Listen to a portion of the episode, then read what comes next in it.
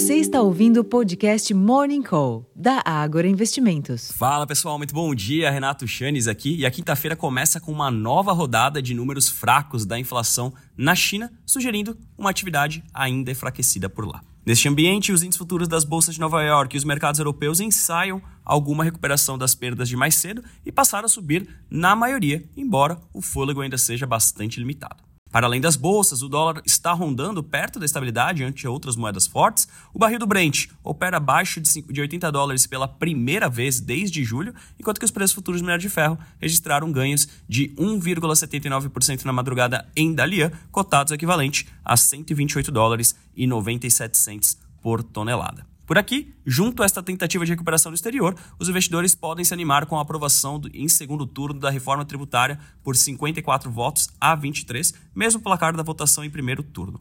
Com apenas cinco votos além dos 49 necessários, a aprovação veio após o relator, o Eduardo Braga, do MDB do Amazonas, fazer uma série de concessões que ampliaram as exceções previstas no texto, como a criação de um fundo de sustentabilidade e diversificação econômica dos estados da Amazônia Ocidental e do Amapá para contemplar senadores do estado do Norte. Em termos de agenda, aqui no Brasil, o relatório de estabilidade financeira do primeiro semestre será publicado hoje, às 8 horas da manhã. O presidente do Banco Central, Roberto Campos Neto, participa de evento em Nova York, às 10h40 da manhã, e tem reunião com os investidores às 11h45. Aqui no Brasil, os diretores do Banco Central, Diogo Guilhem, Gabriel Galípolo e Otávio Ribeiro Damaso, falam também. Nos Estados Unidos, estão previstos os pedidos semanais de auxílio-desemprego às 10h30 da manhã, mas como são dados semanais, não trazem tanta volatilidade assim para os mercados, além de discursos dos dirigentes do Fed, Rafael Postic, de Atlanta, às 11h30, e Tom Barkin, de Richmond, à 1 hora da tarde, além do presidente da instituição, Jerome Powell, às 4 horas da tarde. A secretária do Tesouro americano, Janet Yellen, encontra o vice-premier da China para dois dias de reuniões bilaterais.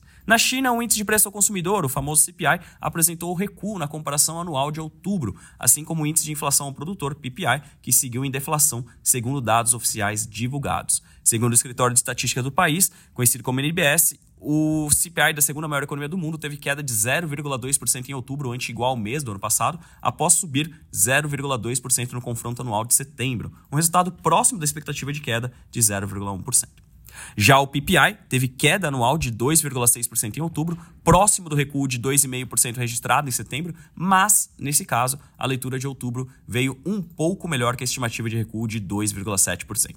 Na comparação mensal, o CPI contraiu 0,1 em outubro, enquanto que o PPI ficou estável no período. Bom, pessoal, do lado macro, acreditamos que esse seja o principal pano de fundo para os mercados agora pela manhã. Eu faço o convite, acesse nosso relatório Abertura de Mercado, está bastante completo. Nós tivemos muitas divulgações de resultados de ontem para hoje, então com destaque aqui, por exemplo, o Banco do Brasil, mas não se limita a eles. Então fica aqui o convite, acessa lá o Agro Insights, confira o relatório Abertura de Mercado bastante completo. Tenho quase certeza aqui que quase 90% do que foi divulgado de ontem para hoje está contemplado lá pela manhã para que vocês comecem o dia bem informados. Eu vou ficando por aqui, desejando a todos um excelente dia, uma ótima sessão e até a próxima. Tchau, tchau.